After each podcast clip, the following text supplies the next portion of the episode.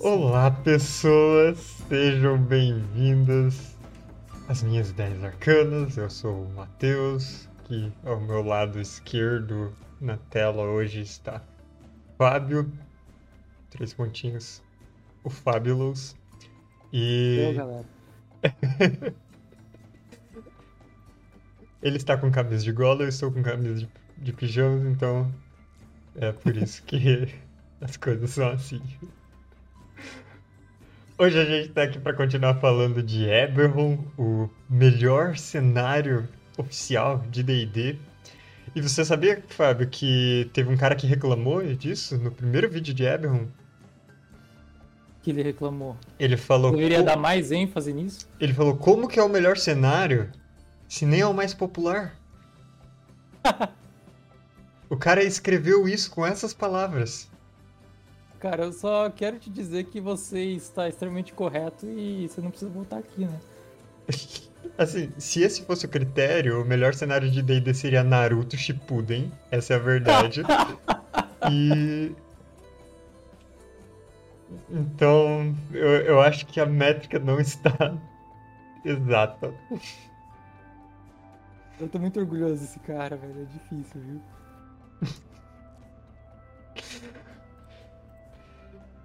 Então, hoje a gente vai continuar os vídeos das religiões. Esse vai ser nosso quarto vídeo explorando todas as religiões de Eberron. A gente já falou da Flama Prateada, dos cultos do dragão abaixo, da Hóstia Soberana e hoje nós vamos falar dos Seis Sombrios, que são a antítese da Hóstia Soberana, são o outro lado da moeda de um mesmo panteão de deuses. E a gente já falou de muita coisa dos Seis Sombrios naquele vídeo, como você estava notando. Porque é parte do mesmo panteão, com deuses que são considerados maus e bons por diferentes pessoas. E, em geral, as pessoas que acreditam em um lado do panteão acreditam no outro também, como forças existentes ou que devem ser evitados, ou que devem ser combatidos, ou que devem ser respeitados, mas só quando a coisa fica feia. E podem ter as mesmas origens, inclusive. Então nós falamos da, de que nações diferentes, povos diferentes, veem esses deuses meio que a sua própria imagem e semelhança. Então humanos veem eles como humanos, gnomos veem como gnomos, ou né, vêm meio misturados. Dragões veem eles como dragões muito antigos. E tem gente que venera eles e quer virar dragão. Coisas bem interessantes que a gente falou naquele vídeo. Eu acho que nós não vamos repetir a maioria dessas coisas hoje. Então, quem quer saber disso vai ter que conferir o nosso vídeo anterior, vídeo 3 da série das religiões de Eberron. E pro vídeo 4, nós vamos falar da galera do mal galera sinistra, galera que rouba merenda, que amarra o cadarço dos colegas. Parça do Saci. Parça do Saci, isso daí. então, eu acho que começando conceituando seis sombrios, uh, eles são um conjunto de seis deuses representados por um símbolo parecido com o da hoste soberana, em vez do octograma, eles têm o hexagrama, é, que é meio que uma hashtag com uma barrinha faltando.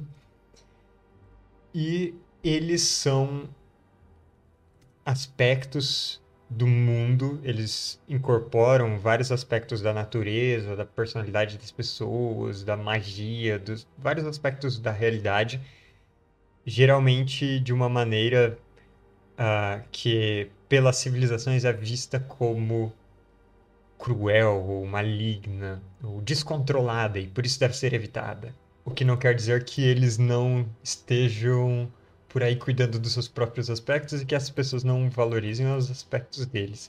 Então, a gente tem, por exemplo, na hoste soberana, Arawai e Boldrei, dois deuses relacionados com a natureza, né? Arawai mais a agricultura e a domar a natureza ou produzir coisas pela natureza e Boldrey. Uh, é certo? Boldrey? Ou estou misturando? Vou ter que conferir. Tá Não, certo, é. Balinor que eu queria dizer. Balinor relacionado com a caça. Na verdade. É. E Boldreia é a do lar. Mas a gente tem o. Na, no Panteão dos Seis Sombrios, nós temos o Devorador, que ele é o lado negativo da natureza. Ele é a natureza que não pode ser contida. Quem acredita na Leste Soberana, em geral, acredita no Devorador também. E provavelmente teme ele, ou vê ele como um aspecto que deve ser contido, ou até como algo que você vai recorrer quando as coisas estiverem muito feias. Então, você faz as suas orações e oferendas para Balinor e para Arawai normalmente, mas quando chega aquele deslizamento de terra correndo montanha abaixo, você reza pro devorador não levar você. Leva o vizinho, não eu. E então ah, é um aspecto reconhecido desse panteão em conjunto. E é claro que existem as pessoas que veneram seis sombrios, porque eles são forças poderosas. As pessoas veneram eles atrás dos poderes ou por se identificarem com esses aspectos. Então, nas áreas civilizadas, essas pessoas geralmente vão. ah, civilizadas, eu quero dizer, nas cinco nações de Corvair, nas áreas mais mainstream, na verdade. Essas pessoas vão estar mais é, vinculados ao que é considerado o mal, caminhos das trevas, podem ser assassinos ou clérigos sombrios, que pessoas que recorrem a coisas que são crimes nessas áreas e às vezes venerar alguns aspectos ou, ou alguns cultos dos seis sombrios são até perseguidos ativamente nessas áreas. Mas você pega outra região tipo Droan, que é a nação dos monstros, que é um dos lugares mais legais de Eberron, e eles vêm com um juízo de valor oposto, como se a hoste soberana fossem deuses que tentam limitar, conter as pessoas, obrigar elas a agirem como elas querem sem dar nada em troca. Enquanto os seis sombrios, eles, de certa forma, ah, podem ser barganhados. Eles podem ser. e- eles fazem eh, essa. Eles têm um diálogo maior ou uma flexibilidade maior de como lidar com eles. E eles representam aspectos que são mais verdadeiros das criaturas. Então, por exemplo, as arpias se veem como filhas da Fúria, uma dos seis sombrios. E por causa de como elas próprias são ah, da- das próprias canções de fúrias dela. Sabe o que, que isso parece? Hum, Papo de anarquia. Todo mundo quer ser livre, mas ninguém se liga que pra você ser livre você tem que ferir a liberdade do outro.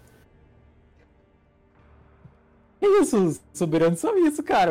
É um monte de regra que a civilização te impõe pra você seguir e viver em harmonia com todo mundo. Viver na harmonia patenteada por eles. É. Os Dark Seeds são anarquia, cara. Você é o Dev- você segue o Devourer, você vai invocar uma tempestade porque deu na telha. Não necessariamente porque deu na telha, mas porque é isso que tempestades fazem. É. Você tem completa liberdade de fazer uma tempestade. Mas em Droan, essa crença nos Seis Sombrios ela é até meio codificada em uma religião mesmo que se chama a crença Kazakh, que a- as principais sacerdotisas são as medusas, e né, existem grandes cidades governadas por medusas nas planícies de Droan, e é é aquela parada de que elas não interpretam com... não reinterpretam é, com coisas diferentes, com aspectos diferentes as divindades. Só enxergam os conceitos das divindades de um ponto de vista diferente. E considerando que essas são de fato criaturas perseguidas, sempre em guerra com os humanoides, são gente relegada à parte de, de Corvair que é, que é a mais ressecada e com menos recursos. E que as cinco nações estão o tempo todo tentando invadir o terreno que eles definiram. Não, a gente vai ficar aqui. E que essa galera tá tentando invadir, só não conseguiu porque estavam ocupados na Grande Guerra.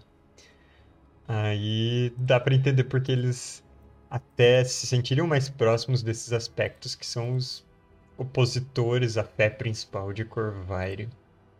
Então, eu acho que agora a gente poderia ir fazer aquela listinha das divindades, ver as coisas mais interessantes delas. E elas são mais interessantes do que do que a Hoste Soberana, sendo sincero. É mais legal. Então, não gosta mais do Devourer. É, a gente vai começar com, com o Devourer, o Devorador. Que o nome verdadeiro dele, digamos assim, é Shurkan. O nome, o nome da hoste soberana dele. É. Antes dele ser, deles serem expurgados, no caso. Sim. É, antes, quando era um panteão só, né? É, ele se chamava Shurkan, mas agora ele é conhecido apenas como Devorador.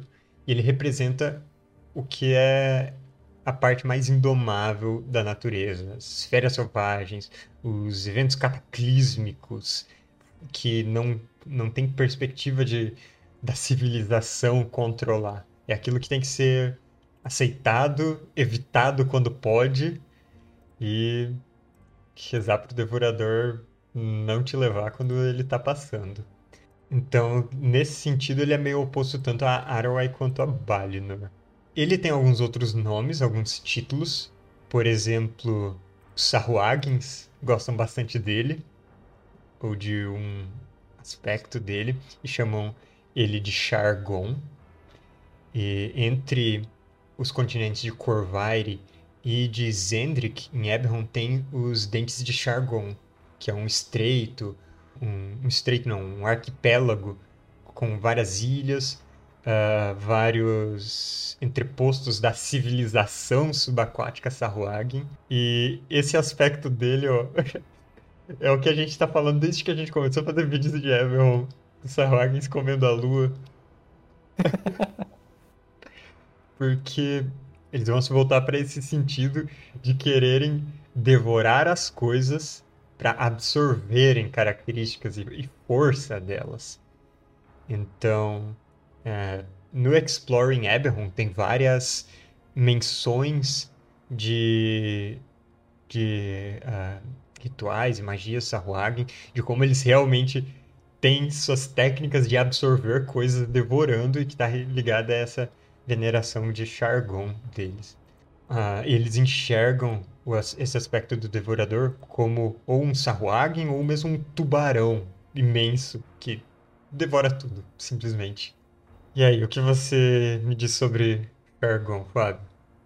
Cara, Chargon é, eu acho que o, o Dark Six mais poderoso de todos. É porque ele vem de uma da força da natureza que é descontrolada e cara, a natureza é o planeta inteiro, entendeu? Então, até por isso os Sahuagins gostam dele, porque ele é o poderoso. Porque eu acho que a gente já falou sobre isso em algum outro vídeo, de que os Sahuagins seguem o, o Devourer justamente porque é o único que vale a pena ser seguido. Isso é bastante arrogante da parte deles, mas eu acho que eu consigo ver o, a lógica por trás. É, inclusive, dentro da crença Sahuagin, eu acho que a gente comentou isso em outro vídeo, cara. Tem essa parada que o, o Devourer, ele que acabou com, as, com, com, com, o Panteão. É, é, ele que tá querendo ir devorar todo mundo do Panteão para absorver o poder de todos. Ele fez isso? Segundo Sahuagin, sim. Segundo Sahuagin. Explica melhor porque eu não fui atrás dessa parte. Qual, eu, qual foi a, eu só puxei, o racha? Só puxei da memória. Eu só puxei da memória, eu também não, não vi sobre isso. Droga. Poxa, eu nunca fui atrás de ver qual foi a, a divisão entre os dois. O que é, um, é uma coisa muito importante agora que, que eu parei Pesquisar rapidinho aí, ó. Porque uh, tem uma coisa que uh, que o Devorador fez, que mostra outro aspecto horrível dele, que é ele é, na mitologia de Eberron, ele abusou de outra divindade, ele abusou de Arawai. E disso, inclusive, surgiu uma outra divindade chamada Fúria, que é outra das da, dos Seis Sombrios. Então, eu imagino que isso seria um bom motivo para a facção dele ser expulsa do panteão. me parece, me parece um pouco agressivo o que ele fez, né? Sempre tem. O cara deu uma de Poseidon nesse momento. Uh, então, você tá procurando aquilo, né? Enquanto isso. Uh, outra coisa bacana é justamente como os rituais feitos para eles são normalmente ou para aplacar a fúria dele perante, sei lá, uma tempestade no mar, ou para redirecionar. Até porque as pessoas sãs, elas compreendem que não, você não pode parar a tempestade só porque você tá com medo. Mas talvez rezar para ela ir lá pro leste, pegar os barcos que estão para lá, aí seja mais factível. Talvez seja isso que o devorador prefira em uma intercessão por ele. Então, eu fico pensando que dentre clérigos que possam estar entre tripulações de barcos, por exemplo, provavelmente uh, sacerdotes ou, ou, pessoas que né, detêm algum poder divino relacionado a Chargon deve ser o, o mais o mais popular eu achei aqui no site do Keith Baker é, uma, um trechinho que eu achei muito legal. Que, hum. pra quem não sabe, Keith Baker é o escritor, idealizador e mestre total do universo de Eberron, né? Sim. É, e do ele... nosso. Do nosso também, né? Porque o, ele definiu o, o, o, Dev, o Devourer, o Devorador, é, não como uma força má, mas sim um contraponto à civilização. É, ele não é alguém que quer devorar, segundo Keith Baker, né, uma das crenças do, do universo, né? Ele não quer simplesmente devorar por devorar, mas ele demanda o respeito da natureza. E se você atravessar essa linha de respeito com a natureza, alguma coisa catastrófica vai acontecer. O que me pensa que ele deve ter se baseado, sei lá, no aquecimento global sobre Eu isso. Eu ia cara. falar, cara. É, são, são, as pessoas canalizando o rio e depois, putz, mas a cidade inundou quando choveu. O que, que será que aconteceu? o máximo na atmosfera. Nossa, tá quente hoje. mas o Devourer é visto tão mal justamente porque são catástrofes, cara. Uhum. E é isso, velho eu gostei mais desse aspecto agora do que o que eu tava pensando antes, porque antes eu tava vendo ele mais como uma força indiferente e absolutamente brutal, que era quase uma parada de horror cósmico. tipo, não, uma hora ele vem pra cima de você e não importa o que você fez, não importa o que você queira fazer, já era, porque né, destrói tudo por onde passa. Mas nesse outro sentido, ele é muito mais sobre consequências, de certa forma. Bom, de certa forma, eu acho que é uma mistura dos dois. Porque, assim, a família que estava do lado dessa que desrespeitou o rio, ela foi levada na enchente junto. Independente se ela respeitava ou não. Sim, é, são consequências que extrapolam, que ganham uma. uma imensidão, sai totalmente de controle e possivelmente sem você se dar conta. Tipo, tá lá aumentando devagar e de repente, uh, ficou sério demais. é íngreme o gráfico. Mas. É. É, o, o Devorador é um dos mais, mais bacanas nesse sentido. Uh, até porque os Sahorgens são muito maneiros.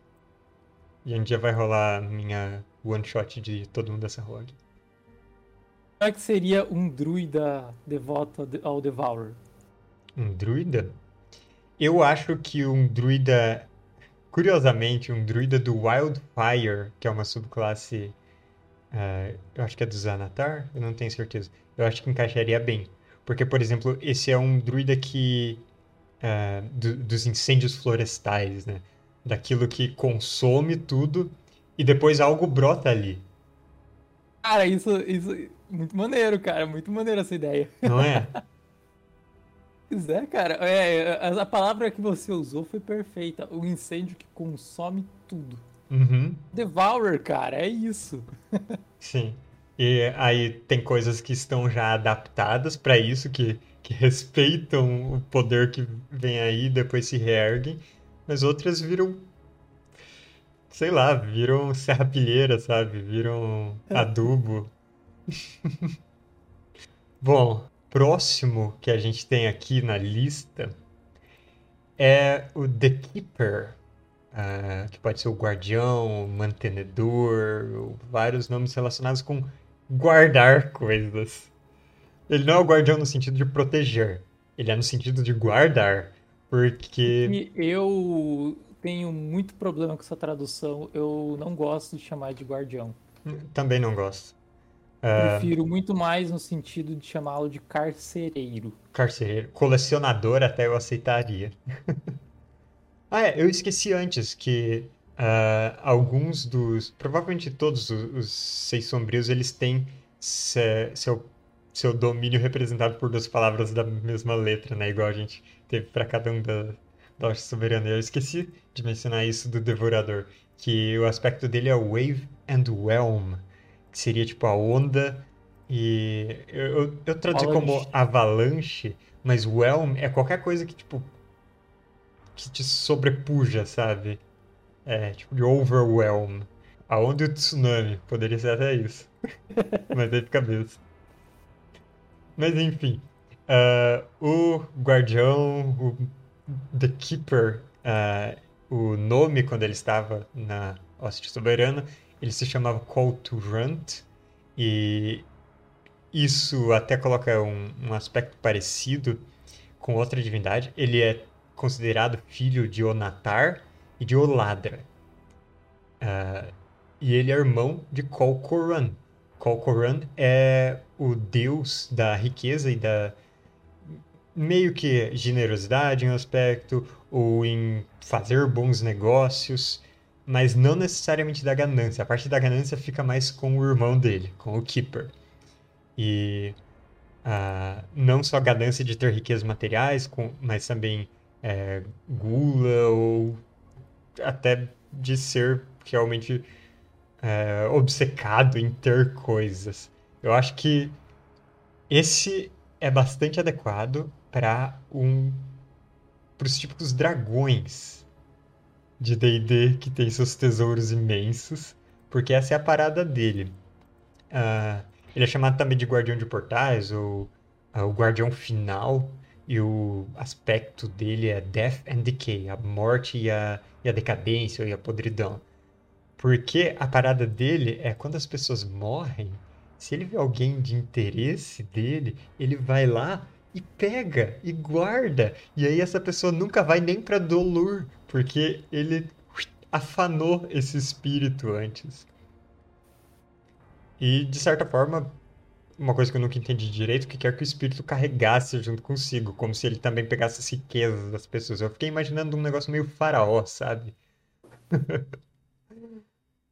verdade, eu já li que a galera meio que enterra as pessoas com tesouros, aquelas, sabe, aquelas moedinhas. A moedinha no olho, embaixo da língua.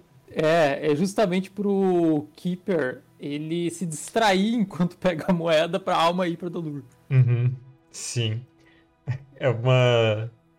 E nesse sentido, é, é meio que uma assim, uma, uma forma de nivelar, uh, que nem a igreja católica tem lá o, o dízimo pra você comprar passar pro céu lá. então, é para você nivelar e para todo mundo precisar pagar o, o, dízimo meio que equivalentemente à sua estatura. Sim. Que o Keeper vai é, é, ficar com o olho muito maior em alguém que é rico. Logo, as riquezas, a, a oferenda tem que ser muito maior uma pessoa dessa para que ele se distraia. Do que para uma pessoa pobre, que às vezes, sei lá, uma moeda é o suficiente, ou nada mesmo. Não só em, não tá no sentido de né? riqueza, mas de quão, quão influente era a pessoa, quão, quantas coisas importantes ela fez em vida. Esse tipo de coisa chama a atenção dele, ele dá a ganância nele.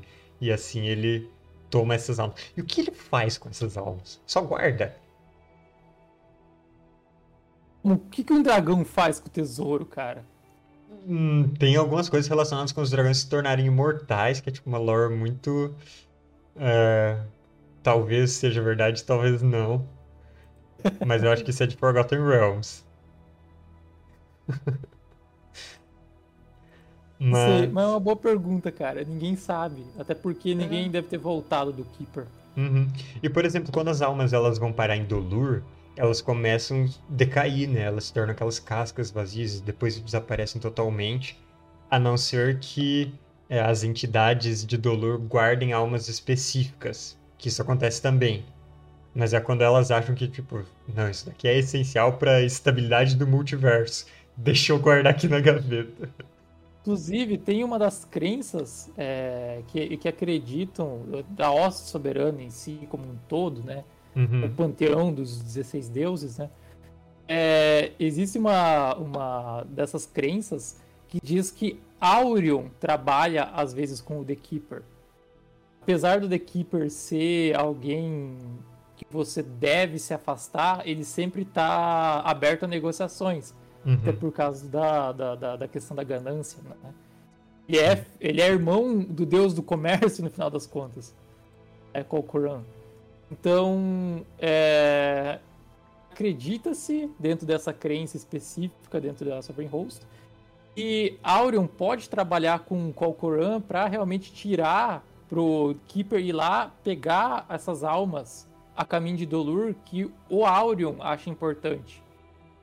Daí, sei lá, Aurion dá alguma coisa em troca pro The Keeper, The Keeper traz essa alma e guarda para quando o Aurion quiser, sei lá, uma grande catástrofe, os exércitos de Aurion vão voltar e salvar a humanidade. Muito E isso no site do, do Keith Baker também. Olha só, herói nórdico está nos seguindo. Qual herói nórdico? Resta saber. É, ele joga Age of Mythology, então o nome Hum. é aleatório. Agora que eu percebi que eu não coloquei o. Meu Deus, que relapso. Eu não coloquei aqui o meu caixa de alerta na tela. Então as pessoas perderam. ah, perderam a, a animaçãozinha aqui. Alguém vai ter que seguir o canal de novo pra aí aparecer o Beholder na tela. Se eu fosse você, eu me desinscreveria pra me inscrever de novo. Eu não queria falar isso em voz alta. Obrigado, Fábio. É, eu- Ele falou que, olha só, pra você acertou do 8. Maravilha. Muito bom. Continuando o papo sobre o The Keeper, é, ele tem, de certa forma, dois seguidores, duas variedades de seguidores que eu acho interessante. Uns são é, The Talons, ou as garras. É, Talons é, é mais tipo garra do pé, normalmente, tipo Talons de uma águia, diferente de Claws, né? Mas em português a gente só tem um nome. Mas enfim. Lula Molusco do PT está seguindo. Muito bom. Agora apareceu para todo mundo o Beholder correndo na tela. A gente tem duas palavras, cara, pra isso. Hum, Unha do pé e unha da mão, cara. Ridículo. Enfim. Os, os Talons, eles são um tipo de sacerdote que vai mais para a parte de barganha do cara mesmo. De, né, ele guarda coisas. É, e ele é irmão do deus do comércio. Então é óbvio que também dá para fazer barganhas de certa forma com o The Keeper. Mas ele sempre sai ganhando, porque ele sempre dá um jeito de guardar mais para ele. Então as barganhas que esses Talons fazem em nome do Keeper provavelmente são coisas relacionadas com pessoas que querem evitar o que dão um jeito em vida para tipo, hum, mas e se eu der um jeito de garantir que a- aquela outra pessoa vai para você depois, que tal? Aí você me poupa. Então, são coisas bem em acordo com o diabo. ou, por exemplo, uh, rela coisas relacionadas realmente com a, com a vida e a morte, né? Alguém que consegue poder, fama em vida, em troca de alguns anos de sua vida. Depois o Keeper busca ela. Quer dizer que é tipo. O Keeper é tipo um mafioso. Ah, com certeza. que oferece proteção. Sim. Uh, e os agiotas desse mafioso, eles são uma outra organização chamada de as presas do guardião. Esses são os fangs. Porque é quando ele quer muito alguém que ainda tá vivo, ele vai lá enterra as presas na pessoa e mata. São, é realmente uma ordem de assassinos relacionados a essa divindade dos Seis Sombrios e que mata pessoas que eles tiveram visões ou sonhos que o Keeper mandou elas matarem. E aí, você faria um ladino com background desses? Um assassino? Seria irado, né, cara? Mesas é, que, que, que, juntam jogadores de procedência duvidosa. Sim. Vamos ver o que mandaram. Vou começar a jogar D&D, antes a jogar RPG como Tormento, Warhammer, lendo 5 anéis, estou fazendo minha ficha, aproveitando esse papo de pacto, estou fazendo um Bruxa Hexblade mas não sei nada de D&D. Então, D&D tem vários cenários, né? A gente está falando do que é o melhor deles. Eberron, que é... Não, não, não, não é o melhor porque não é o mais popular. Eu sempre falo que é o melhor dos oficiais, porque eu gosto bastante desse outro aqui, o Brancalone. Mas... que é um cenário de terceiros. Mas, é... Você. Ele falou que tá fazendo um bruxo Hexblade. Várias dessas divindades, até por, por terem alguns aspectos que as pessoas talvez não venerem exatamente como uma outra divindade, mas elas ainda se aproveitam do poder. Elas encaixam muito bem em uh, impactos de bruxo. E eu acho que alguns mais à frente podem inclusive ser bastante adequados para um pacto de bruxo Hexblade, inclusive. Mas uh, tem mais alguma coisa sobre o Keeper? A gente falou bastante dele. então tá bom. então a próxima divindade é a Fúria. Uh, ela que é a filha do Devorador com Arawai, filha vítima de um abuso entre esse panteão de divindades. E o nome dela antes de ser expulsa da hoste soberana era Zorwai. Zorwai. Zorwai. Só quero fazer um breve adendo aqui. Hum. Você presta... Você falou que o Devourer foi expulso por causa desse estupro. Eu supus. Supôs, isso. Uhum. O fato dela ter um nome no panteão significa que não foi por causa disso, cara. Foi batizada, acontece. Ah, talvez. É, talvez. Fique, fique, aí o questionamento sobre a, a boa índole da soberana, que não foi esse o breaking point da, da, da do cisma né. dos Dark Six. Né. Uh, o, mas isso me fez pensar em, no mito da Medusa, que ela também é uma vítima de um abuso e ela acaba sendo tratada como um monstro. E a Fúria, Zorwai, também é uma divindade que, que uh, ela é relacionada com uma parte muito primal das pessoas. São os sentimentos irreprimidos. Ela é geralmente colocada como uh, uh, fúria e paixão lado a lado, ou paixão e vingança. Mas qualquer sentimento muito intenso é um aspecto da fúria. Então, ela me faz pensar muito em Sandman, no, nos gêmeos do uh, desespero e do desejo.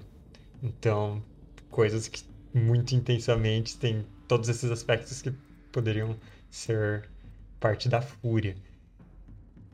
E justamente ela tem essa coisa de quando esses sentimentos são negados, são contrapostos, eles acabam em surtos violentos, em coisas que as pessoas dizem, nossa, estava tomada pela fúria, cometeu algum crime passional muito intenso, muito uh, sangrento, e a pessoa não lembra de nada. Alguns dizem que nesse momento a fúria se apossou da pessoa.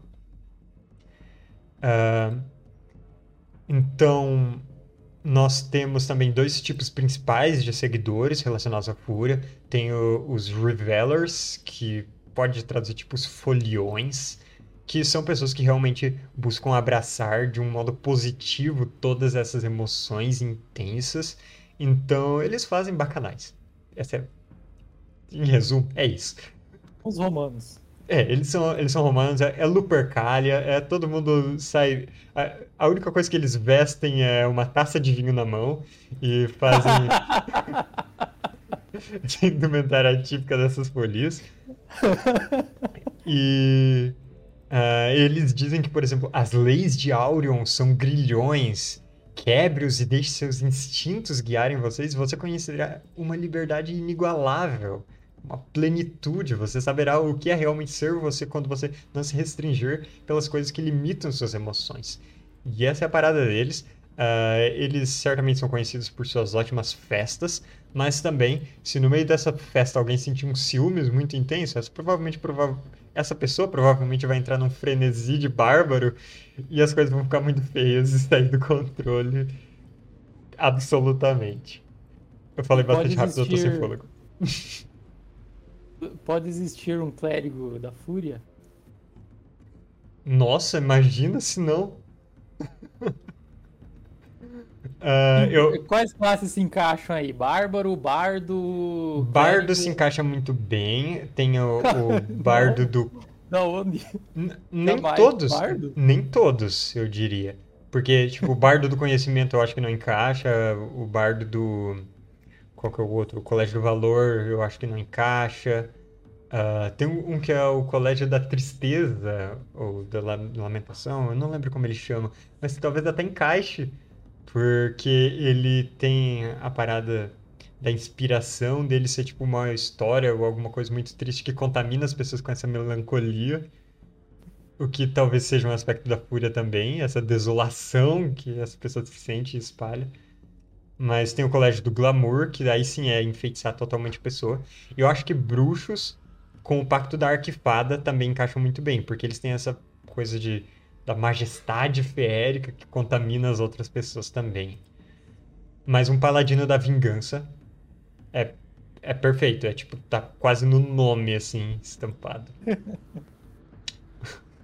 um kobold bárbaro chorando na frente de um boss. Por que chorando? O boss tem que chorar na frente do kobold bárbaro, cara.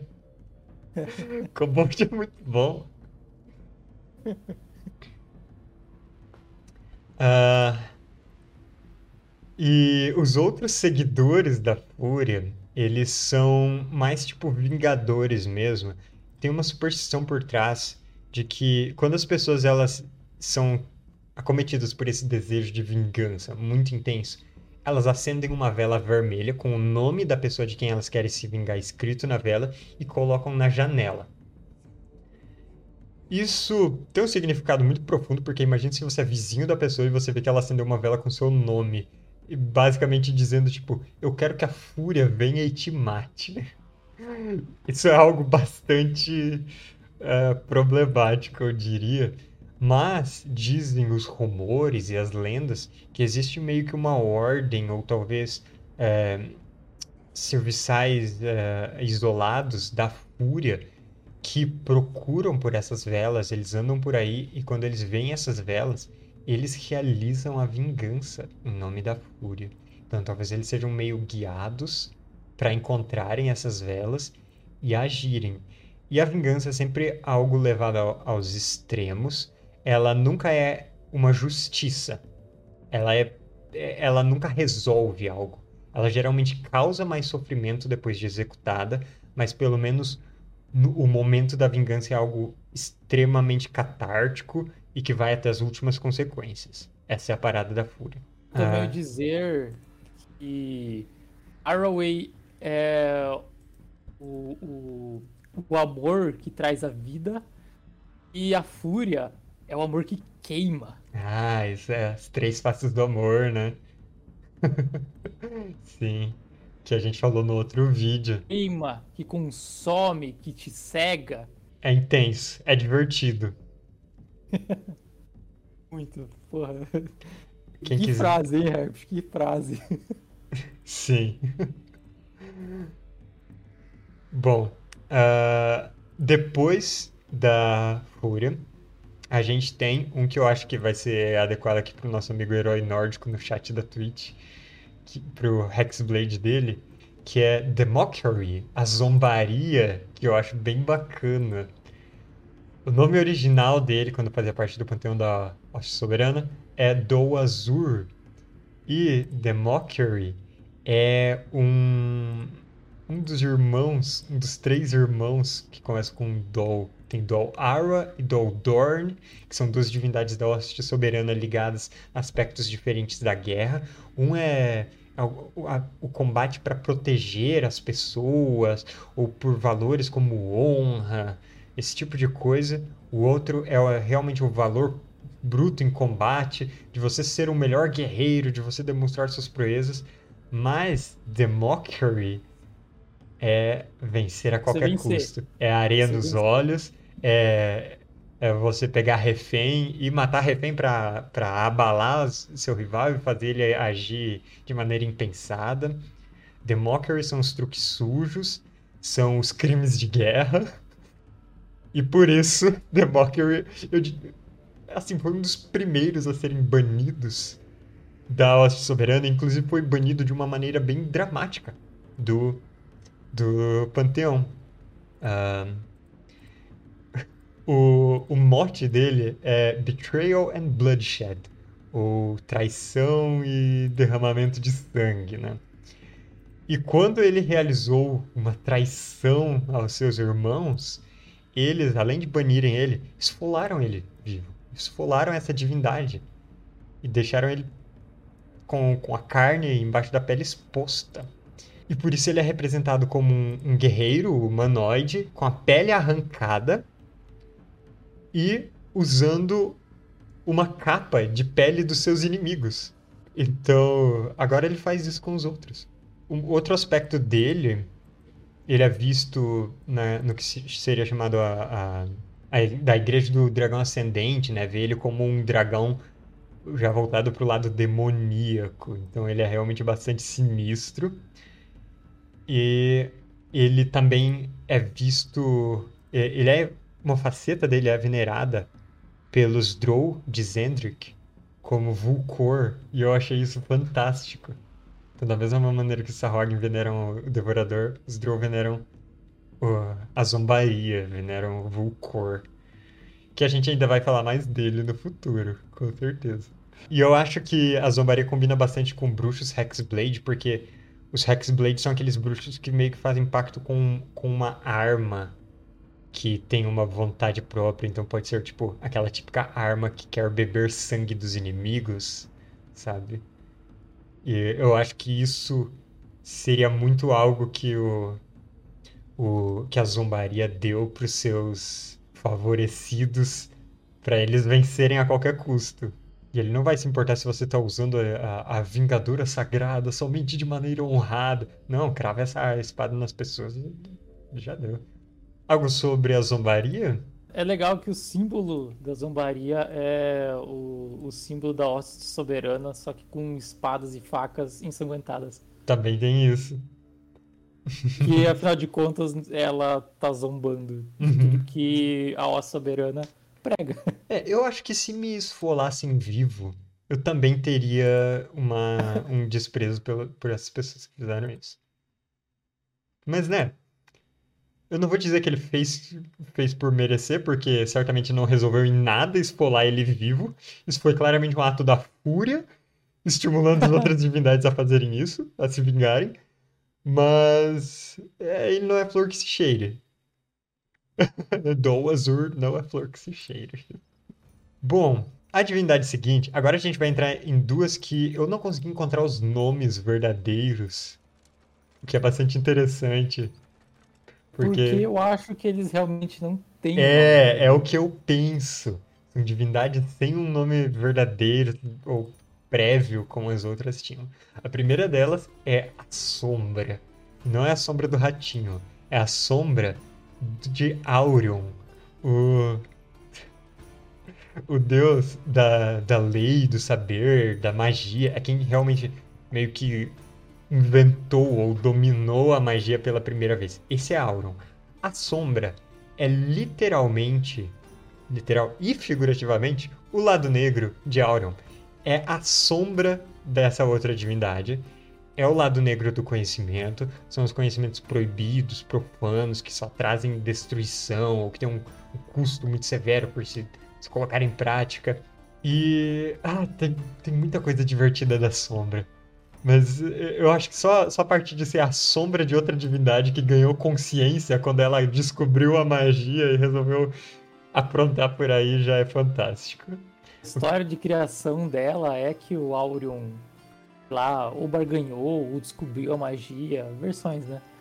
Mas é que realmente, cara, ela virou a parte da magia negra, como uma sombra é negra, né? Uhum. Sim. E também me faz pensar, me remete muito à chama prateada contendo a sombra da chama dentro dela. Então, Eberron sempre tem esses lados dúbios de tudo, né? Nunca é, é preto no branco. Tanto que Áureo não pode se livrar da própria sombra. E a sombra da magia sempre. Uhum. A, a, sombra da, da magia que tá ali é, você ter poder a todo custo, você é, ter uma magia realmente destrutiva, você não se importar, tá sempre ali sussurrando no ouvido de Aurion que te dá o poder da magia, né? É. É tipo. Então, muito fácil um, um, mago épico de nível, sei lá, 25 virar um. O, o malfeitor do reino mesmo. É tipo aquele conhecimento do o começo do século XX, uns cientistas acharam uma coisa muito legal. Olha só, você pode pegar um átomo e fazer assim. Que interessante. Será que a gente consegue gerar energia disso? Aí outras pessoas pensaram: hum, sim, vamos gerar energia num lugar bem concentrado para matar o maior número de gente possível. um desses lados do conhecimento é a sombra. É a ideia errada. É cara, eles erraram. Se eles traduziram como a sombra, eles erraram na tradução. Né? Você é um tradutor muito melhor, cara. Tô falando, deviam ter me contratado. The Shadow, tradução, a ideia errada. a ideia errada. Apoiem é... isso, cara. Faça, vão com seus cartazes assim na frente da, da, da tradutora, do oficial do Eberron e, e peçam pra, pra mudar isso. Sim. Ah, é. O, os, os aspectos que, que dão um nome para sombra, Magic and Mayhem, que ah, infelizmente não tem uma palavra tão divertida quanto Mayhem. Mas seria tipo magia e pandemônio. Enquanto o outro é a lei e o saber. Não, esse daqui é o, é o caos. É, é, é, dedo na magia e gritaria. E a sombra também é conhecida como a criadora ou o criador de monstros. Porque, literalmente, muitas das monstruosidades que são encontradas no mundo de Eberron são frutos da sombra. Muitos das, da, dos monstros sencientes que habitam a nação dos monstros, que habitam Droan, eles se veem como filhos da sombra. E até por isso, eles veem outro aspecto do conhecimento. É o conhecimento que é negado para as pessoas, que é escondido mas que talvez elas merecessem saber. Eles também veem esse lado da sombra, né? Sempre uh, em contrapartida com o que seria a lei e a ordem da galera que enfrenta eles. Uh, e eu gosto que os sacerdotes da sombra, eles se chamam de mentores, eles, eles são aquela galera que fala sempre que, não, eu posso te ensinar os segredos ocultos. Mas as outras pessoas que não fazem parte do culto da sombra chamam eles de tentadores, porque eles ficam tentando as pessoas com, com esse conhecimento proibido, que provavelmente vai dar ruim. E ela é realmente uma força corruptora que corrompe a, a magia, o poder que ela concede. É, tem umas regras alternativas no Exploring Eberron para usar magia proibida que seria de certa forma você ganha poder, você consegue conjurar uma magia como se fosse em um espaço, em um círculo superior ao que você normalmente conjuraria, e sem gastar um círculo superior, mas você causa alguma coisa terrível. Pessoas ao redor podem sofrer um dano necrótico, uma pessoa aleatória em algum lugar morre simplesmente. Você perde, você perde um PV máximo. É, coisas desse tipo. E... e. É, cara, o jogador, ele tá pouco se fudendo se ele vai explodir necrótico nos aliados dele, cara. Sinceramente, você tá jogando com a sombra. Agora, se o preço for um PV dele, ele vai pensar duas vezes. Sim. Oh, mas sabe o que eu gosto? Tem uma outra coisa que é muito interessante. No segundo vídeo da série, a gente falou sobre Sulcatesh, que é o suzerano, né, o, o Overlord, um dos ínferos aprisionados, que está relacionado com conhecimento secreto e dar poder para as pessoas. Mas uma coisa dele é que as pessoas geralmente não sabem que estão associadas a ele. Elas acham que estão associadas a alguma outra fonte de conhecimento, como por exemplo a sombra.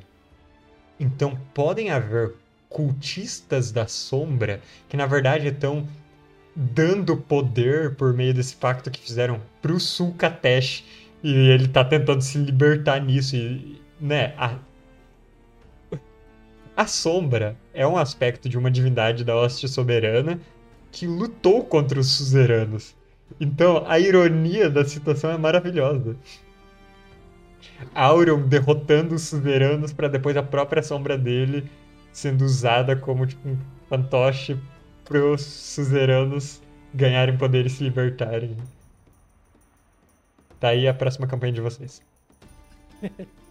Acho engraçado como é que Aurion, tipo, baniu a sombra dele do panteão. Como? E ela tá presente em todas as reuniões de condomínio, inclusive. Mas é claro. Ela é realmente o espião do, dos Dark Six, é isso? Cara, eu não sei. Eu não sei como funciona. Tipo, eu acho que a única maneira de você não lançar sombra é estando no escuro, né? Então. Todas as reuniões da nossa soberanos estão no escuro. Tudo no escuro.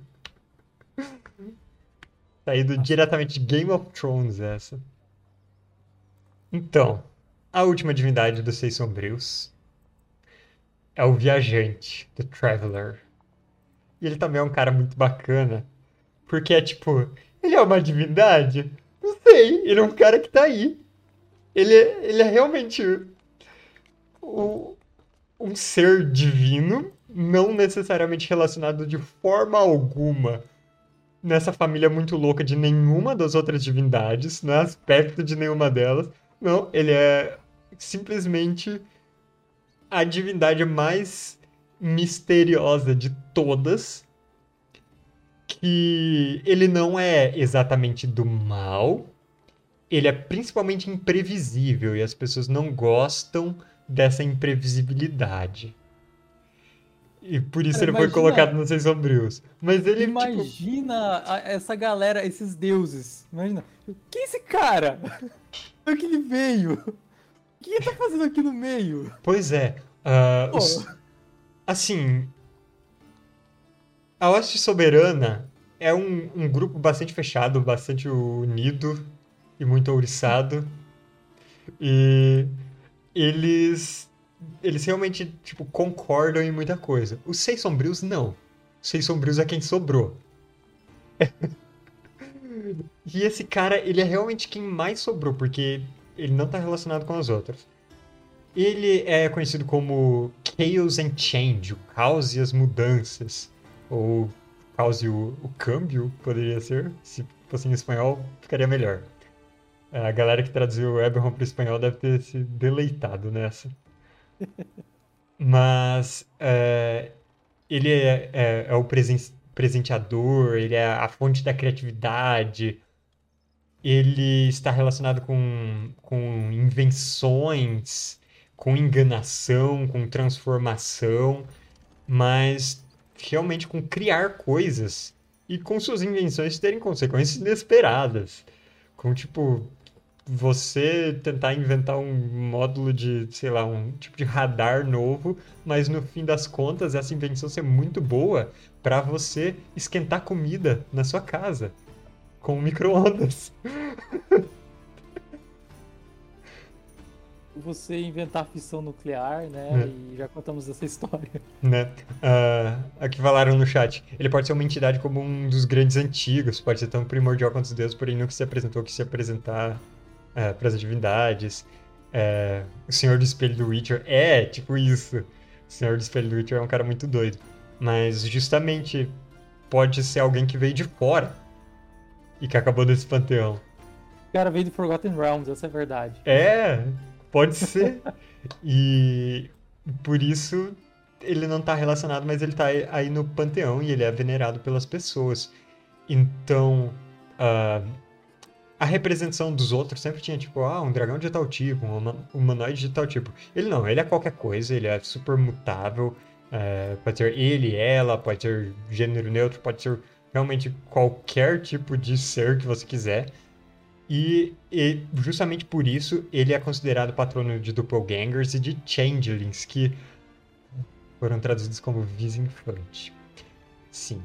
Mas é, os doppelgangers têm muitas possibilidades de criação deles. Tem podendo ser fruto de algum da Ukir também, mas pode ser algum tipo de criatura do do traveler, do viajante. E tem uma lenda que eu encontrei que, que eu achei interessante, que os changelings, os doppelgangers mantêm essas lendas é, de que o viajante é quem criou o mundo, na verdade, juntando pedaços de outro, tipo, de outros mundos despedaçados ou de outros mundos que ele gostou e ele hum, foi pegando e montou uh, ou copiando algum outro mundo por aí, fazendo dele, ou até arrancando esse mundo de dentro das tripas de um, de um dragão primordial morto. E as maneiras com que isso se entrelaça com os mitos de criação de Eberron são bastante peculiares. e tem vídeo disso lá no canal também. O viajante ele também é considerado como possível criador ou origem dos changelings. E tem essa outra lenda urbana, ou mito de criação, que tinha uma mulher chamada Jess, não sei por que Jess, que... Ah, não. Agora eu até me distraí. Porque Jazz é uma música de. de pura. De improviso. Improviso. Caramba, o Keith Baker é, geni é genial. Genial. Cara, Fábio, ele se você... chama Keith Baker e ele tem a dúzia do, do, do, padeiro, caralho. Sim. Ele é genial, cara. Fábio, tu não acredita quem acabou de me seguir? Fred. Fred. Eu acabei de mandar uma mensagem pra ele e entrar na live. Oi, Fred, tudo bem? E o cara não me seguia há tanto tempo. Meu Deus, cara. Cara, eu não te sigo. Não tem uma Twitch. Falaram aqui, se o nome da raça fosse Duplice, ia ser melhor. Então, Duplice é a tradução de Doppelganger, do Manual dos Monstros. Mas a raça jogável, o Changeling, podia ser... Ah, cara, podia ser muitas outras coisas. Um... Podia ser, por exemplo, Versipelli. Eu já acho mais legal que Visinfante, porque pelo menos você consegue entender o que esse raio de palavra significa. Mas, é, então, essa mulher chamada Jess, com 101 filhos, ela tinha muitos inimigos que ameaçaram matar os filhos dela. E ela rezou para a hoste soberana por proteção. Ninguém respondeu ela, estava todo mundo ocupado, provavelmente tretando com os seis sombrios. Mas aí chegou esse cara, que realmente esse cara, um viajante aleatório, estendeu a mão para ela e concedeu para ela o seu manto do viajante, que ela podia compartilhar com os filhos. Esse manto permitia ele se transformar em quem quisesse, e assim os filhos dela, até hoje os Changelings, os descendentes dessa Jess, eles têm essa capacidade de se transformar, porque essa benção não foi removida para ele. De se improvisar. Né? Então. Tem muita coisa legal do Change. Do, do Changeling, não, do, do Traveler. E. A partir do momento que ele é um deus que simplesmente tá ali sem explicação nenhuma. Sim. E ele não dá explicação nenhuma, ele não se importa que ninguém saiba quem ele é. Já é maravilhoso, cara. Ele é o melhor deus, o melhor Darkseid. Eu gosto muito que tem no, no cenário de Critical Role em Exandria, que virou um cenário oficial de D&D, né? Porque saíram livros pela Wizards. Também tem um, uma divindade que é o Traveler. Mas ele é diferente. A parada dele, inclusive, foi questionada pro Keith Baker se era o mesmo Traveler e ele falou que não. É, mas. pro Keith Baker e pro Matthew Marshall, os criadores dos respectivos cenários. Mas é, ele é um. Hum, eu não sei se eu dou spoiler. Se alguém tá assistindo Critical Role não quer spoiler, muta por um minuto. Mas, considerando que está mutado. Assim de novo. Isso. ele é uma arquifada que quis viajar o mundo e começou a ser venerado pelas pessoas. E começou tipo, hum, essa pessoa pediu tal coisa, eu vou conceder esse favor. E começou a se formar um culto em volta dele. E ele também é do caos, da baderna, ele é cheio de fazer pegadinhas nos templos das outras divindades. E ele. Uh, e ele acabou se tornando uma divindade, assim. Tipo, as pessoas começaram a venerar ele porque, tipo, pela zoeira, ele começou a conceder milagres. Que maravilha. Ai, ai.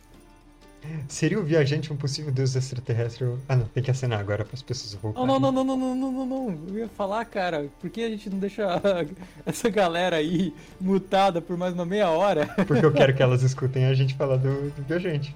Cara, mas a gente tá sendo o caos, a gente é o viajante nesse momento. Você garante um view depois no YouTube. Bom, seria o viajante o possível deus extraterrestre ou até, até o próprio criador no mundo? Sim, tem essas histórias né, que a gente falou, mas eu acho que ele poderia ser o criador no mundo, no sentido de ser o Keith Baker, porque o Keith Baker vive falando que, tipo, não, Eberhol é o que você quiser que seja. Então ele é o aspecto de transformar o cenário no que você quiser. Cara, ele é o meta-deus, é isso? É isso. Caramba, é verdade, né? Ele é você, você é o mestre. é, se escreve Traveler com K. Enfim. O viajante já influenciou de maneiras bastante significativas no mundo. Por exemplo, quando os deuses da Hoste Soberana e dos Seis Sombrios amaldiçoaram Zendrick, que eu não sei por que eles fizeram isso a princípio. Você sabe? Ideia. Mas Endrick é uma terra amaldiçoada. Isso não é novidade para ninguém. Porque tudo lá é ferrado. Os gigantes do, do Império de lá fizeram muita cagada. E uh, quando esses deuses amaldiçoaram Zendrick, o viajante ele colocou uma maldição peculiar que os caminhos trilhados em Zendrick, eles nunca são iguais. A mesma estrada, ela nunca se repete. Ela pode ser mais curta ou mais longa, levar para um lugar diferente. E simplesmente você seguir as mesmas coordenadas geográficas não significa que você vai parar no mesmo lugar por lá. E... Que é muito legal por se tratar de um continente que é uma selva fechada. É uma selva fechada, uma geografia maluca, infestada de criaturas e que nem não necessariamente são naturais. Uns povos com os costumes muito exóticos. E... Foi o foco da guerra entre os gigantes e os Quori. Foi. O que deve ter feito uma cicatriz bem diferente. É. ali. É ali que, sei lá, os gigantes destruíram uma lua. Olhou torto para os deuses, não foi com a cara da terra. Isso me lembra um bárbaro que olhou torto, que a parede olhou torto para ele. E ele caiu na porrada com a parede. História de uma mesa de D&D quarta edição. Tinha a câmara dos olhos em que as paredes estavam com olhos desenhados nela. Aí o bárbaro do grupo viu aqueles olhos na parede, ou seja, a parede olhou torto para ele e ele se saiu na porrada com a parede. Foi realmente isso que aconteceu.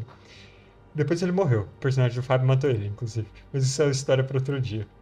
Duas vezes. Duas vezes. É... Mas é legal que essa característica das terras de Zendrick não é algo absolutamente horrível.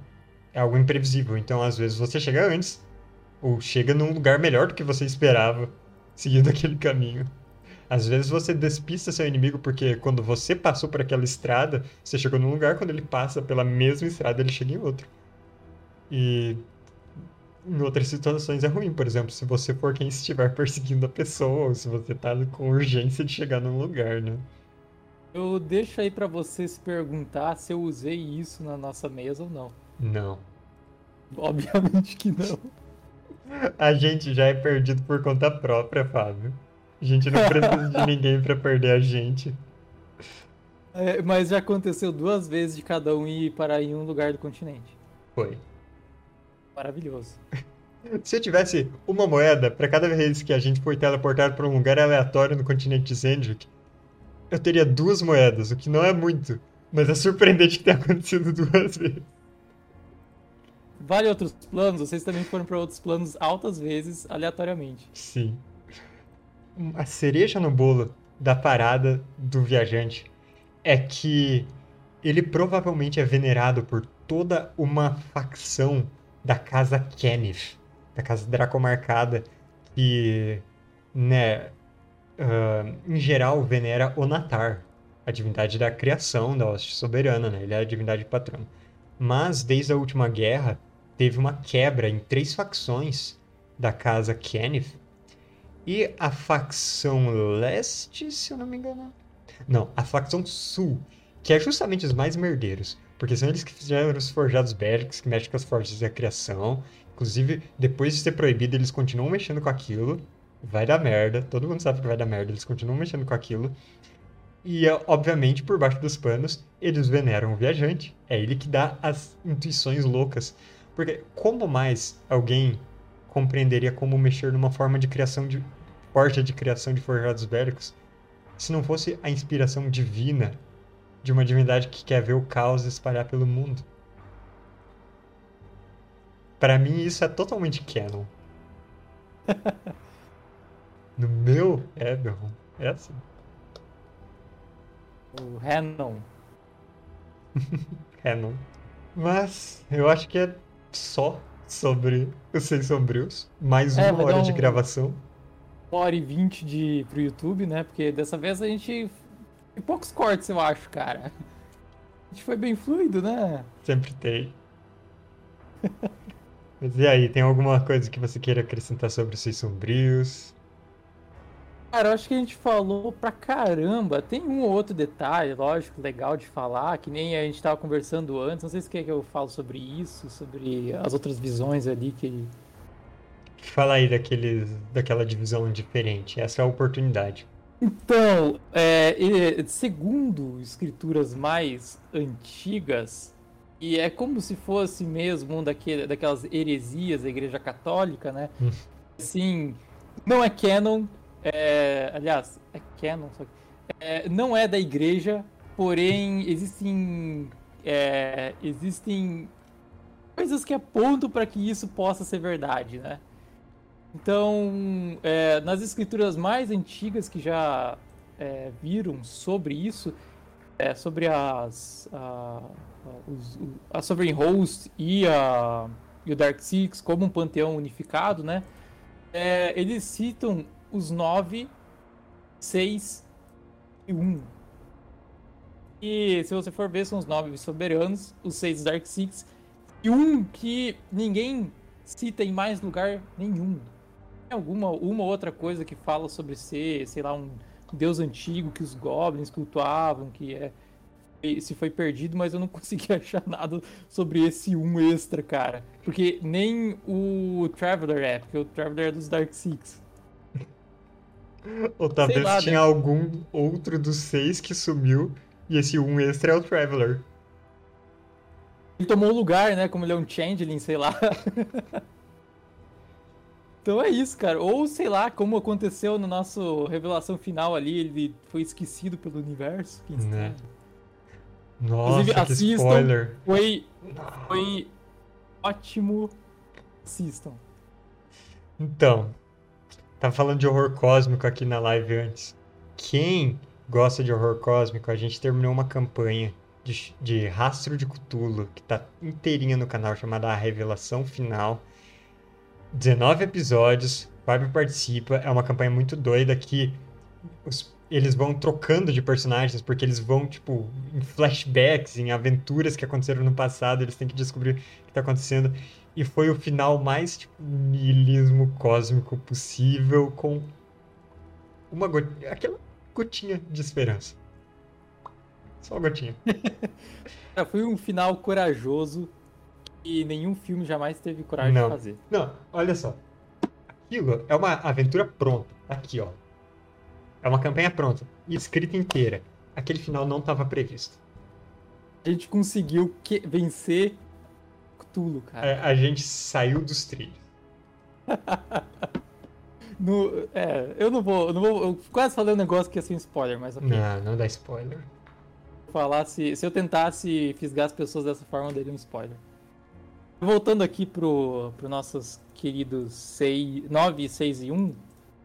É, eles também têm uh, uh, essa, essa outra visão dos Dark Six, né? Eles veem uh, os nove da Roça Soberana como não esse panteão que a gente conhece e a gente já descreveu no outro vídeo, né? Mas com um ou dois deuses trocados, né? A Fúria e a, e a Zombaria trocada por Arrow e Balinor. Balinor é, é a caça, né? Balinor é da caça. Horn and Hunt. Então, o, esses nove que seriam a Sovereign Host, eles prezariam pela civilização.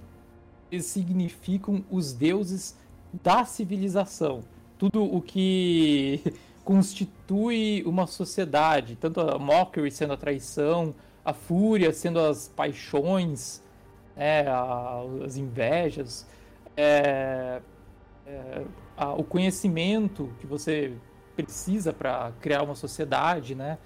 É, a fabricação de coisas, o natar, é, o, tem, tem, lá, tem, tem um deus da comunidade, né? E os Dark Six, na verdade, são aqueles que representam a natureza. Então, é, o Devourer, Arroway, tudo que tem a ver com a natureza seriam aqueles que ficariam na caixinha do lado de fora. A galera que cultua é a galera do campo. Entendeu? Tem essa separação também. Outro tipo de visão dessa do, dos soberanos, né? E é uma visão até que, que é bem comum em várias mitologias. Ver não só coisas de D&D, mas tipo mitologia nórdica, né? Os deuses verdadeiros e os outros os outros. Cara, eu gosto muito de como, tipo, o você não tem a resposta. Você tem as respostas.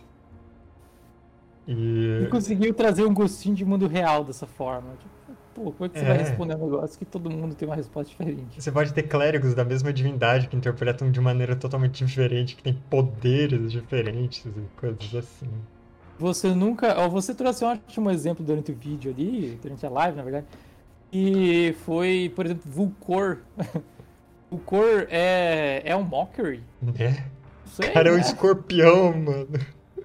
Com certeza, da, a, a, as pessoas da Sovereign Host veem o Vulcor como sendo uma, uma interpretação do Mockery. Uhum. Mas quem cultua ele, é, só cultua ele. É o Vulcor acabou. Sim. Existe o resto da Sovereign Host, existe Vulcor. Pois é. Bom, a gente vai falar de Vulcor no futuro. A gente vai falar de quase todas as religiões de Eberron. E.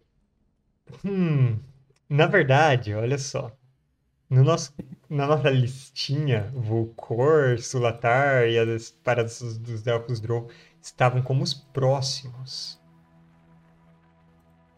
Eu, porque tem Vol no caminho e eu não sei se as pessoas querem realmente que a gente adiante o Vol porque Vol, não, as pessoas querem. Vol é o que todo mundo quer saber.